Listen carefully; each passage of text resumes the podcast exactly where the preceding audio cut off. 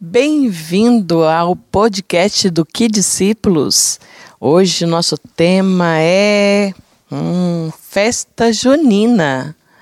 Nós estamos no mês de junho e vamos começar. Estamos aqui com o pastor Rafael Gadelha. Bem-vindo, pastor. Olá, queridos. Que alegria estarmos juntos aqui. Oramos para que seja um podcast esclarecedor e que traga luz para a sua casa, a luz da palavra de Deus. Maravilha! A Bíblia diz que o povo perece porque falta-lhe conhecimento. Oba, teremos isso agorinha. Vamos lá? Júlia, você tem perguntas? Eu tenho muitas perguntas, pastor. E acredito que muitos pais também têm essa dúvida.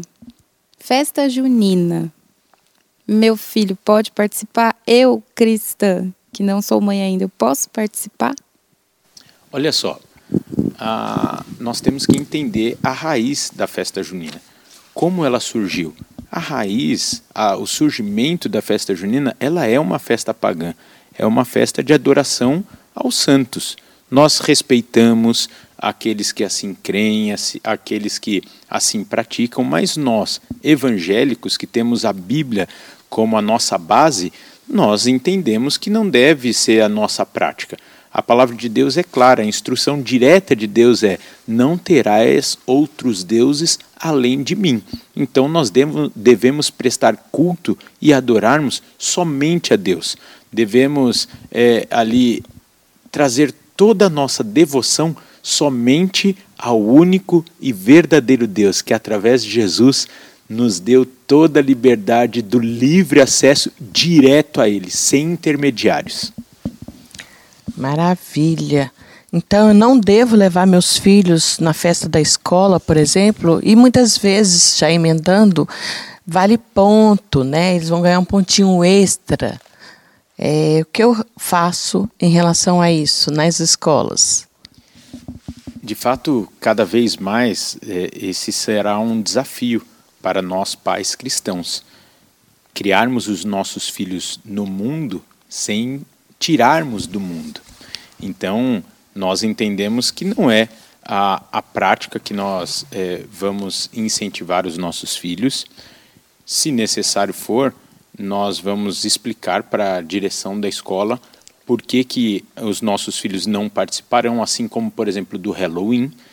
E a Bíblia já nos diria né, já nos diz, melhor dizendo, que pagaremos um preço por sermos verdadeiramente seguidores de Jesus. Então, não é uma prática, porque vou vou aqui trazer uma uma alusão a uma das músicas mais tradicionais.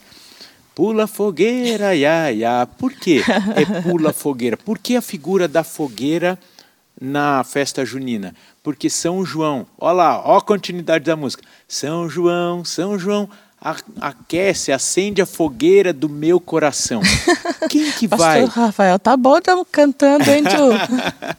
Quem que deve aquecer o nosso coração? Jesus. Não é São João. Então, olha só como é sutil essa entrada do mundanismo na nossa vida, na nossa família, e nós precisamos mais do que nunca, nos anos, nos tempos, na época que estamos vivendo aqui, prepararmos os nossos filhos para dizerem não e não se contaminarem com esse mundo. Daniel também teve muitas oportunidades na sua época e Deus o honrou. Vale a pena? Vale. Custa caro? Custa. Isso é muito importante, né? A gente ter essa consciência de, de, de, do que nós fazemos parte, né? Entender a nossa função dentro como cristão, né? Isso é muito importante que o senhor falou. Mas cada vez mais a gente tem visto a secularização de algumas coisas dentro das igrejas. E, e algumas igrejas hoje fazem festa junina, só mudam o nome. Como que o cristão deve se posicionar com relação a isso? Olha é só. certo? Podemos fazer? É, eu, eu... Tirar o santo e colocar Jesus? Tem como? É, eu também tenho um temor muito grande em relação a um extremismo, a uma religiosidade, a um legalismo, mas nós temos que entender a razão. Assim como sempre quando nós vamos ler um texto bíblico, nós precisamos entender o contexto daquele texto para ele não virar um pretexto e aplicarmos de maneira equivocada, nós temos que entender a origem dessa festa. Então, quantas outras situações estão envolvidas nessa questão? Então, assim, eu particularmente, eu entendo que não é uma festa para se trazer para dentro da igreja. A igreja está para fazer a diferença no mundo. Uhum. Olha, quantas oportunidades nós temos é, de fazer a diferença no mundo sem nos contaminarmos. Ao contrário, nós contagiarmos o mundo. Gente, se tem um povo alegre, se tem um povo feliz, se tem um povo que sabe fazer festa, é o crente, uhum. é o cristão. Então nós devemos realmente influenciar o mundo com as nossas práticas. Volto a dizer, sem legalismo, sem religiosidade, mas tem tantas coisas que nós precisamos entender quem deve fazer a diferença somos nós. Ah, mas o mundo precisa entender que ser crente não é ser chato. Queridos, tem tantas outras formas de fazermos isso e com muito mais excelência e não negociarmos com alguns valores que, sem dúvida nenhuma, Jesus não negociaria.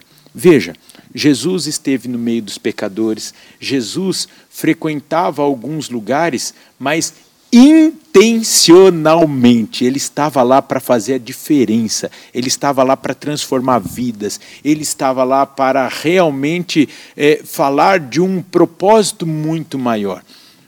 Eu tenho a impressão de que algumas oportunidades que as pessoas têm dúvida se devem ou não participar de festas, comemorações, de irem até algumas é, ocasiões, ela deve ter essa consciência. Espera aí, o que eu vou fazer lá?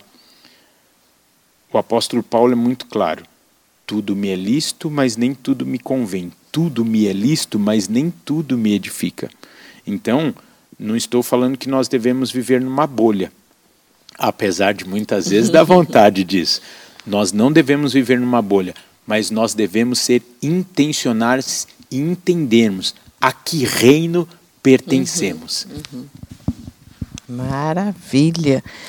Bom, bora lá que as mães aqui estão preocupadas. A primeira coisa é, ok, então meu filho não deve participar, eu preciso me guardar, eu preciso, né, me proteger, proteger minha criança.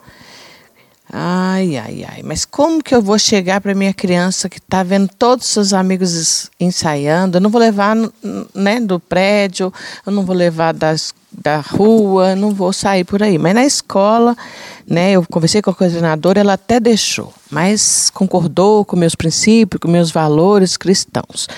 Agora, pastor, me ajuda, por favor, que eu não sei como falar com meu filho e ganhar o coração do meu filho a respeito disso, porque de qualquer forma, é legal, né? É um momento divertido na escola, os ensaios, aqueles momentos. Como que eu faço isso? Por favor, me ajuda.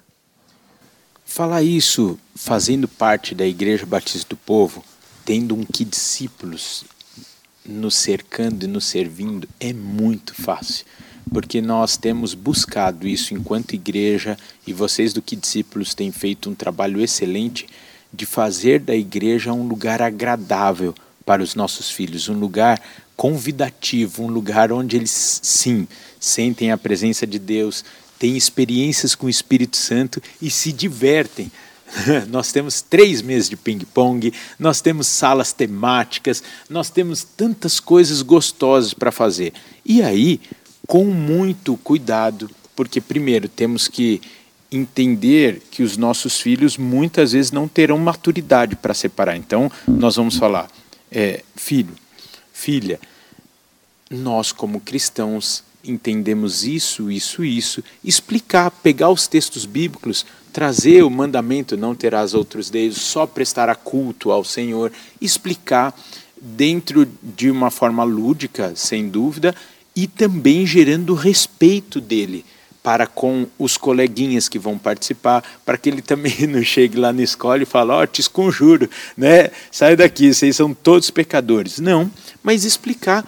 E olha, os nossos filhos estão muito mais sensíveis a isso do que nós mesmos, nas nossas é, é, épocas de infância, adolescência, eles estão muito mais sensíveis a isso. Eles também estão muito mais expostos a outras coisas tão gravosas que nós temos tratado, que isso será só mais um é, argumento, mais um fato, mais uma área que nós deveremos, devemos tratar para formar os nossos filhos, porque lembremos, nós estamos afiando flechas, nós estamos deixando essas flechas cada vez mais equilibradas, precisas, para lançarmos eles. Haverá o dia que os nossos filhos não estarão tão perto de nós fisicamente. Então, nós precisamos preparar os nossos filhos para o mundo que eles irão enfrentar logicamente já estão enfrentando, mas tão logo na adolescência, na faculdade, na juventude, eles terão muitas situações que falarão não. Isso não é para mim e eles precisarão ter coragem. Eu tenho a impressão de que ser crente é ser corajoso, assim como Jesus fez, muitas vezes enfrentando situações que precisava de coragem, mas em todas agradou o Pai. Amém. É isso, né? Que essa seja a nossa verdade de vida. E, bom, as perguntas não param. a gente colocou esse post, né? Um post no Instagram do Kids, inclusive sigam lá, arroba kidscípulos.ibp.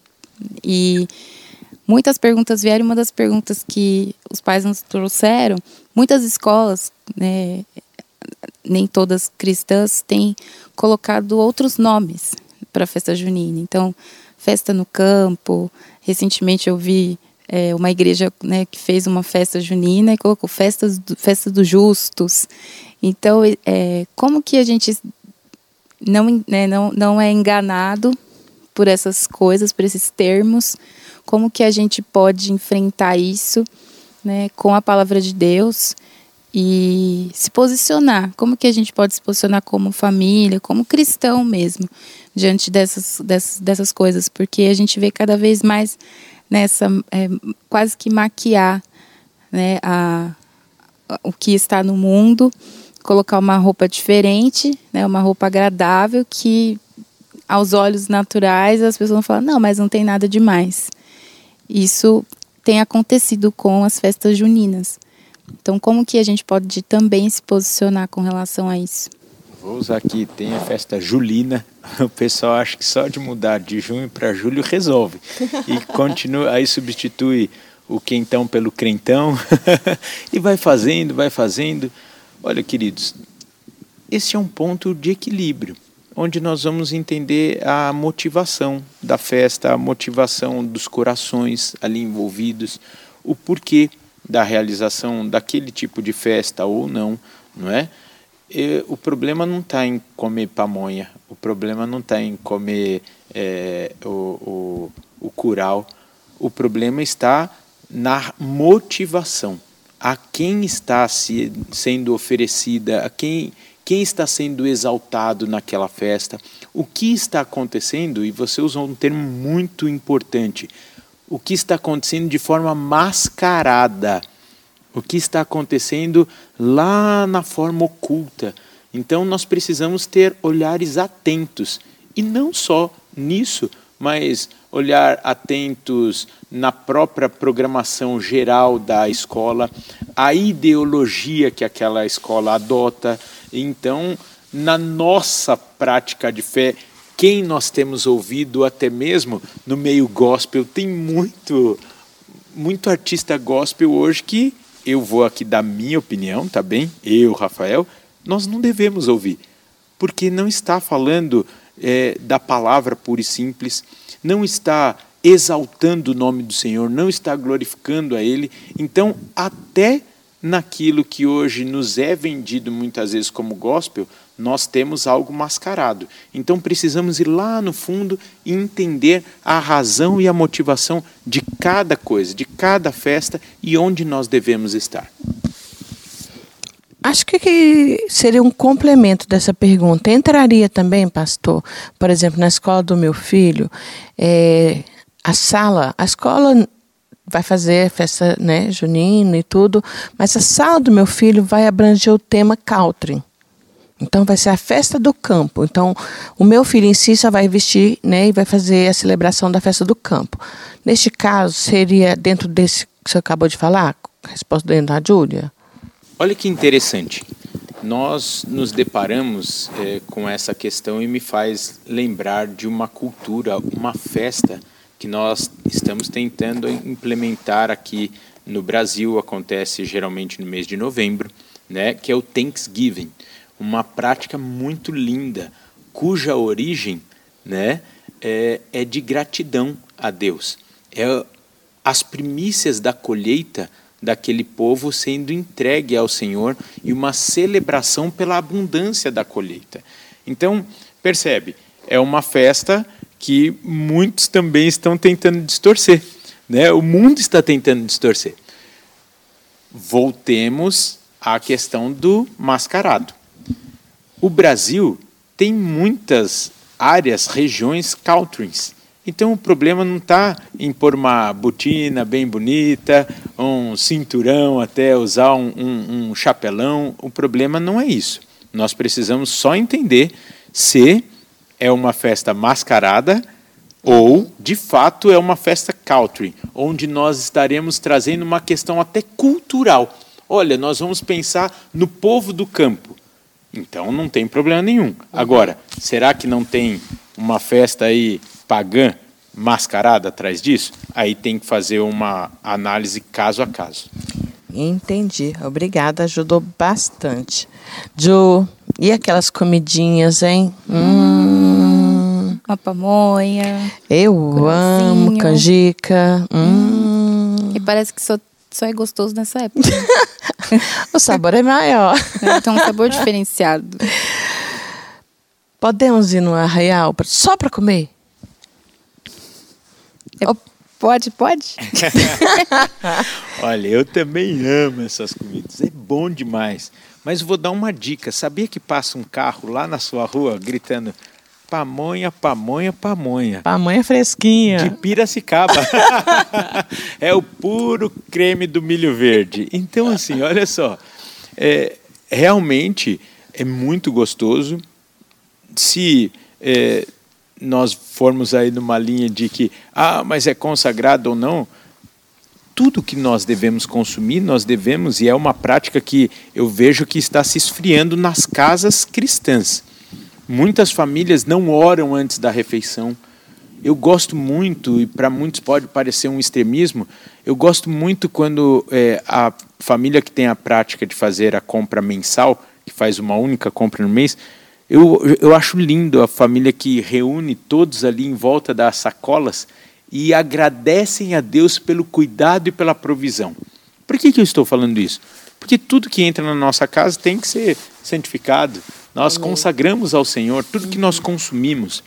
Agora, essa não é uma desculpa para nós nos expormos a nos uhum. expormos a situações e é, é, é, a próprias consagrações daquele local, uhum. simplesmente para comer algo que nós gostamos, não tem problema nenhum. Tem algumas irmãs aqui da igreja também, que eu não vou citar nomes, mas pode me procurar que eu passo contato, que fazem doces maravilhosos e vão preparar para você um bolo de milho gostoso, um curau, um suco de milho. O suco de milho é o meu preferido. Então, assim, podemos consumir? Podemos, mas não precisa ir. Hoje no mercado, no mercado nós já temos opções variadas, até diet para quem precisar. Maravilha! Bora, só vai me dar o contato porque eu quero muito uma canjica, que é a minha preferida com esse frio. Hum. Vai ser maravilhoso.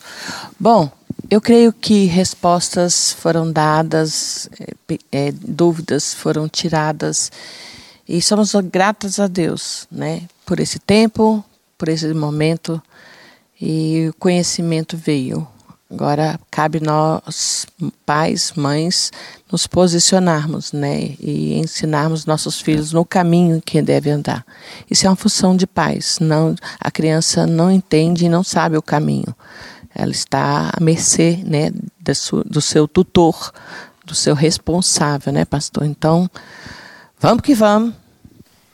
Sejamos fortes e corajosos, e vai valer a pena, porque o tempo vivido aqui na Terra é incomparavelmente melhor do que o tempo que nós viveremos na eternidade.